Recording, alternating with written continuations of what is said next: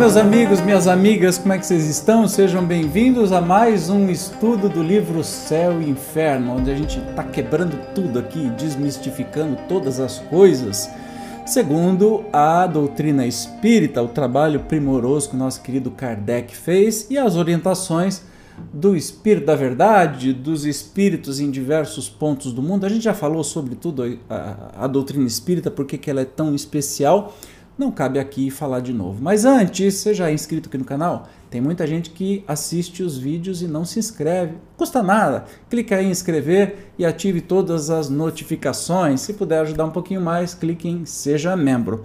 E mande para aquele seu amigo que acredita ainda no céu, no inferno, no capeta, nas penas. Hoje nós vamos é, entender ainda os argumentos que existem sobre as penas eternas. Gente que acredita nisso defende por que que defende. Isso que Kardec nos traz hoje e vai ser bem interessante descobrir. Então vamos sem demora aqui para é, este assunto que é muito gostoso. Voltemos ao dogma das penas eternas. Eis o principal argumento invocado em seu favor. É doutrina sancionada entre os homens que a gravidade da ofensa é proporcionada à qualidade do ofendido. O crime de lesa majestade, por exemplo, o atentado à pessoa de um soberano, sendo considerado mais grave do que o for em relação a qualquer súdito, é, por isso mesmo, mais severamente punido.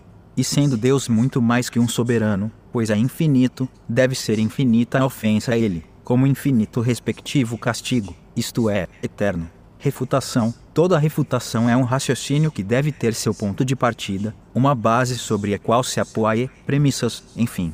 Tomemos essas premissas aos próprios atributos de Deus, único, eterno, imutável, imaterial, onipotente, soberanamente justo e bom, infinito em todas as perfeições. Então vamos lá, Kardec sempre trabalha com método científico e ele vem trazer uma refutação sobre estas falas, né, essas defesas. Olha, se você matar um, um rei, um príncipe, uma autoridade, você tem que ser punido muito mais do que você matar uma pessoa comum. Bom, a gente sabe que na justiça não é assim. Todos são em democracia, todos são iguais perante a lei. Mas aqui está falando ainda da época de Kardec, que as leis não eram tão aprimoradas quanto hoje em dia. Então, se matar um, um rei é, tem que ter pena maior do que se matar uma pessoa comum, imagina Deus, então tem que ser um, um, uma pena muito pior. Mas aí Kardec vem falar sobre os atributos de Deus, né? o único, eterno, imutável, material, onipotente, soberanamente justo e bom, infinito em todas as perfeições. Isso a gente estuda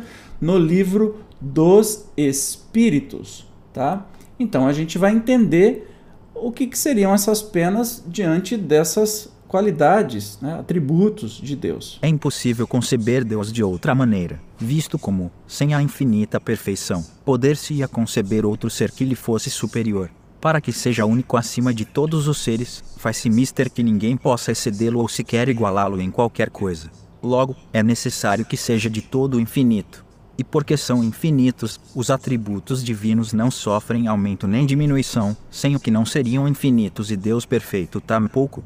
Se se tirasse a menor parcela de um só dos seus atributos, não haveria mais Deus. Por isso que poderia coexistir um ser mais perfeito. Então nós estamos falando dos atributos aí de Deus, tá? O infinito de uma qualidade exclui a possibilidade da existência de outra qualidade contrária que pudesse diminuí-la ou anulá-la. Um ser infinitamente bom não pode ter a menor parcela de maldade, nem um ser infinitamente mau pode ter a menor parcela de bondade. Assim também um objeto não seria de um negro absoluto com a mais leve nuance de branco, e vice-versa. Estabelecido este ponto de partida, o poremos aos argumentos supra os seguintes. Então, a infinitude é uma, um atributo de Deus. É, quem falou isso? A lógica, né? levantado pelo Kardec, claro, mas é a lógica. Um ser infinitamente justo e bom não pode ter o menor é, levezinha tendência à maldade, assim como algo infinitamente negro não pode ter nada de branco misturado, por menor que seja as coisas. Então, começando partindo dessa premissa, vamos entender aí a que ponto que Kardec quer chegar, nos levar a entender. Só um ser infinito pode fazer algo de infinito. O homem, finito nas virtudes, nos conhecimentos, no poderio, nas aptidões e na existência terrestre, não pode produzir senão coisas limitadas. Se o homem pudesse ser infinito no mal que faz, sê-lo-ia igualmente no bem, igualando-se, então, a Deus. Se o homem, porém, fosse infinito no bem, não praticaria o mal, pois o bem absoluto é a exclusão de todo o mal. Admitindo-se que uma ofensa temporária à divindade pudesse ser infinita, Deus, vingando-se por um castigo infinito, seria logo infinitamente vingativo. E sendo Deus infinitamente vingativo, não pode ser infinitamente bom e misericordioso, visto como um destes atributos exclui outro. Se não for infinitamente bom, não é perfeito, e não sendo perfeito, deixa de ser Deus. Se Deus é inexorável para o culpado que se arrepende, não é misericordioso, e se não é misericordioso, deixa de ser infinitamente bom. E por que daria Deus aos homens uma lei de perdão, se ele próprio não perdoasse? Resultaria daí que o homem que perdoa aos seus inimigos e lhes retribui o mal com o bem, seria melhor que Deus, surdo ao arrependimento dos que ofendem, negando-lhes por todo sempre o mais ligeiro carinho. Achando-se em toda parte tudo vendo, Deus deve ver também as torturas dos condenados, e se ele se conserva insensível aos gemidos por toda a eternidade, será eternamente impiedoso. Ora, sem piedade, não há bondade infinita. Viu? Isso são apenas é, considerações segundo a nossa própria lógica. E sendo imperfeitos e tão com conhecimento tão pequeno, Kardec divinamente nos conduz aí a esse negócio. Sabe por que, que Deus não tem ofensa a Deus? Nada que a gente fizer pode ofender a Deus? Porque Deus não se ofende. Deus não se ofende. Tem uma imagem muito pálida que eu trago é que, por exemplo, você é um, uma pessoa adulta, e você está com uma criança de um ano. E essa criança faz alguma birra, taca uma laranja no seu pé. Você vai se ofender com essa criança? Você sabe. Primeiro, se for seu filho, né? Atribuindo aí a Deus. Você acha que Deus ofende com qualquer coisa que a gente fizer a, a ele? Não faz nenhum sentido. E aí Kardec vem elegantemente nos dizendo uh, logicamente aí que não, não seria compatível com essa infinitude de Deus, justa, justo, soberanamente bom. A isto se responde que o pecador arrependido, antes da morte, tem a misericórdia de Deus, e que mesmo o maior culpado pode receber essa graça. Quanto a isto não há dúvida, e compreende-se que Deus só perdoe ao arrependido, mantendo-se inflexível para com os obstinados, mas se ele é todo misericordioso para a alma arrependida antes da morte, porque deixará de ser para quem se arrepende depois dela. Porque a eficácia do arrependimento só durante a vida, um breve instante, não na eternidade que não tem fim, circunscritas a um dado tempo, a bondade e misericórdia divinas teriam limites e Deus não seria infinitamente bom. É, é, é maravilhoso essas considerações que ele faz, né? Deus é soberanamente justo. A soberana justiça não é inexorável absolutamente, nem leva a complacência ao ponto de deixar impunes todas as faltas. Ao contrário, pondera rigorosamente o bem e o mal, recompensando um e punindo outro equitativa e proporcionalmente, sem se enganar jamais na aplicação. Se por uma falta passageira, resultante sempre da natureza imperfeita do homem e muitas vezes do meio em que vive, a alma pode ser castigada eternamente, sem esperança de clemência ou de perdão. Não há proporção entre a falta e o castigo, não há justiça. Reconciliando-se com Deus, arrependendo-se e pedindo para reparar o mal praticado, o culpado deve subsistir para o bem, para os bons sentimentos. Se, porém, o castigo é irrevogável, esta subsistência para o bem não frutifica, e um bem não considerado significa injustiça. Entre os homens, o condenado que se corrige tem por comutada e às vezes mesmo perdoada a sua pena, e, assim, haveria mais equidade na justiça humana que na divina. Não faz sentido, né, gente? se a pena é irrevogável, inútil será o arrependimento, e o culpado, nada tendo a esperar de sua correção, persiste no mal, de modo que Deus não só o condena a sofrer perpetuamente, mas ainda a permanecer no mal por toda a eternidade. Nisso não há nem bondade nem justiça. Imagina que o inferno existisse, Deus te mandar para o inferno, não adiantaria você se arrepender. Primeiro, Deus não seria bom.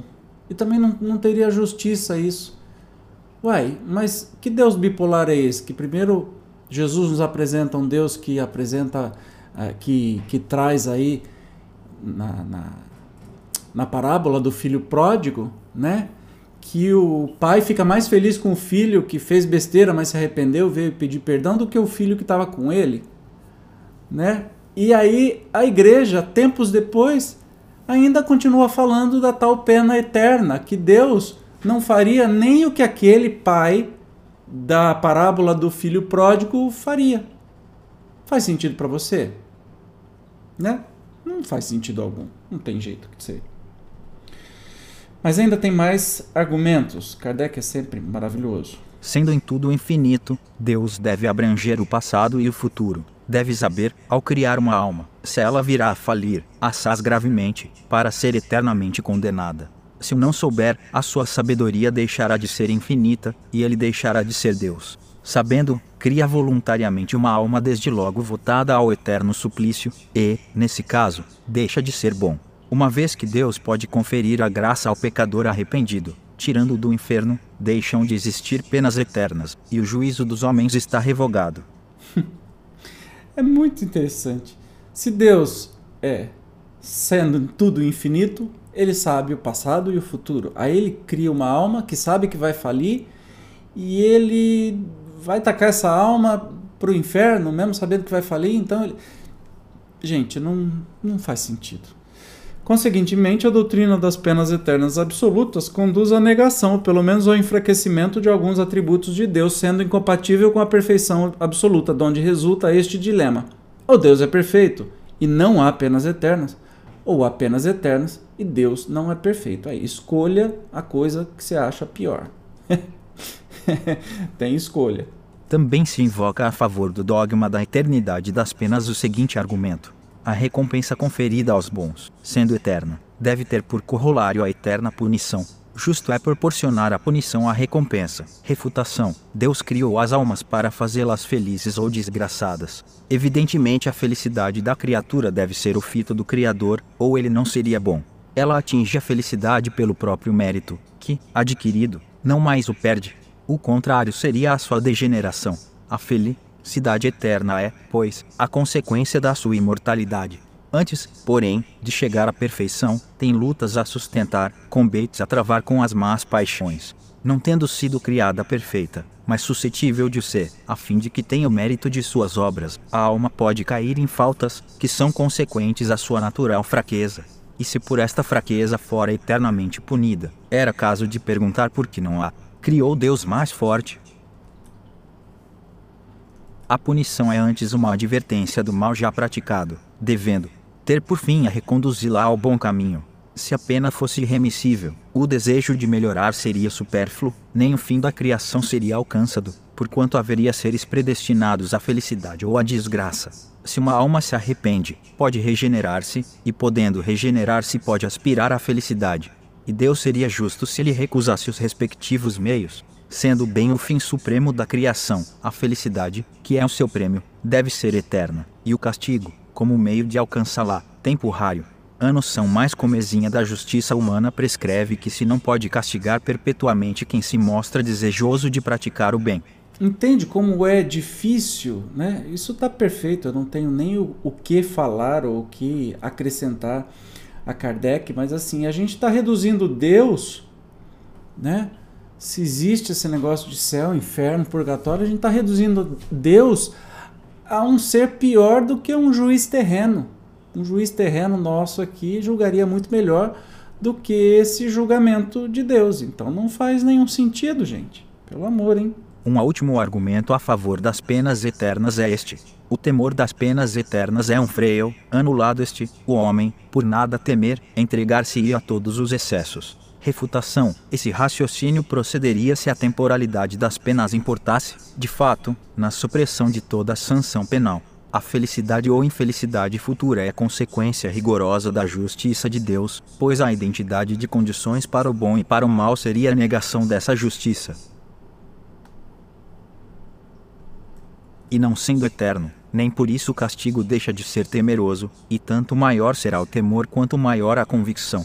Esta, por sua vez, tanto mais profunda será, quanto mais racional a procedência do castigo. Uma penalidade, em que se não crê, não pode ser um freio, e a eternidade das penas está nesse caso. A crença nessa penalidade, já o afirmamos, teve a sua utilidade, a sua razão de ser dada à época. Hoje, não somente deixa de impressionar os ânimos, mas até produz descrentes. Antes de a preconizar como necessidade, fora mister demonstrar a sua realidade. Seria preciso, além disso, inferir a sua eficácia relativamente aos que a preconizam e se esforçam por demonstrá-la. E, desgraçadamente, entre esses, muitos provam pelos atos que nada temem das penas eternas. Assim, impotente para reprimir os próprios profitentes, que império poderá exercer sobre os descrentes e refratários? Então, é mais uma coisa refutada que as penas eternas freiam os ímpetos das pessoas. Não, não, freiam. O que freia é a pena terrena, né? Você matou alguém, você vai preso. Isso freia. E hoje nós temos leis para isso.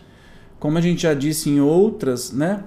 em outros episódios aqui, essa imagem do inferno, do céu, etc. e tal, era muito bom na época de Moisés, por exemplo, que era difícil, o povo hebreu era indócil, né? E Moisés tinha que atribuir a uma divindade um, um, que era muito mais vingativo e mais poderoso do que o mais vingativo e poderoso dentre eles. Então, lá fazia sentido, hoje não faz mais sentido. Né? E é assustador ao ver que as igrejas hoje ainda ficam falando disso e colocando medo nas pessoas. Há um medo absurdo, há um, quase um culto ao demônio, e por tudo isso que a gente estudou até agora desse livro, né, os absurdos são cada vez mais absurdos e, e, e, todos os atributos divinos. Então, se você acredita que exista céu, inferno, purgatório, que Deus é vingativo, você não acredita que Deus é Deus. Entendeu? Deus, então, não pode ser. Agora, se você acreditar que Deus é infinitamente justo e bom e todos aqueles atributos que a gente estudou, inclusive no livro dos Espíritos, que a nossa lógica é, nos traz, então não pode ter penas eternas. Né? Porque Deus nos criou simples, puros. E a gente vai dando cabeçada, errando, aprendendo, consertando o erro, tendo que pagar as nossas consequências, aprendendo, caminhando, evoluindo. Né? Esse Deus eu acredito, essa justiça divina. Não um Deus que me cria fraco, sabendo que eu vou errar, eu erro, ele me taca no inferno para sofrer eternamente. Hum. Esse Deus para você soa bem? Soa Deus? Ou Deus com letra minúscula? Na verdade, tudo isso, gente, é, é criação terrena, criação de pessoas, de mentes até pervertidas que querem controlar pelo medo. Puro e simplesmente. Pelo medo. Pelo medo você controla, você extorque, você faz com que as pessoas te deem dinheiro, porque senão se não der, você vai para o inferno. Façam o que você manda, senão você vai para o inferno. Entendeu? É assim que é. E, infelizmente, com tudo que nós temos no, no mundo, ainda há muitas pessoas que acreditam nisso. Mas espero que você aí desse outro lado, assim como eu, não acredite nessas bobagens. Acredite sim que nós temos aí as penas e recompensas de acordo com as nossas atitudes. E isso, se não te estimula, pelo menos me estimula a ser pessoa cada vez melhor. Porque eu quero pelo meu egoísmo, eu quero colher coisas boas. Então, obrigatoriamente, eu tenho que fazer coisas boas. E é assim que eu penso agora. No futuro, vai ser por convicção. Mas agora, talvez, eu estou passando nessa fase de eu tenho que fazer coisa boa não esperando nada em troca. E quando a gente concretiza isso, né? não esperando recompensa. Olha, eu vou dar um presente, não é esperando eu ter outro presente ou, ou ser presenteado. Eu não vou fazer uma boa ação hoje para esperar que amanhã aconteça uma coisa boa para mim. Não, eu vou fazer porque é o correto, é o certo. E assim é o nosso caminho, nossa caminhada muito particular de cada um, seguindo aí rumo à felicidade. Essa felicidade perfeita de Deus, nesse Deus que eu acredito, não nesse Deus das penas eternas. Maravilha? É, na próximo encontro nós vamos falar sobre impossibilidade material das penas eternas. Então, por que, que não pode existir penas eternas é, com exemplos materiais. Eu te espero, tá bom? Obrigado pela sua companhia. Se você não for inscrito no canal, se inscreva, ative as notificações e, se puder um pouquinho mais, clique no Seja Membro. Até mais, tchau!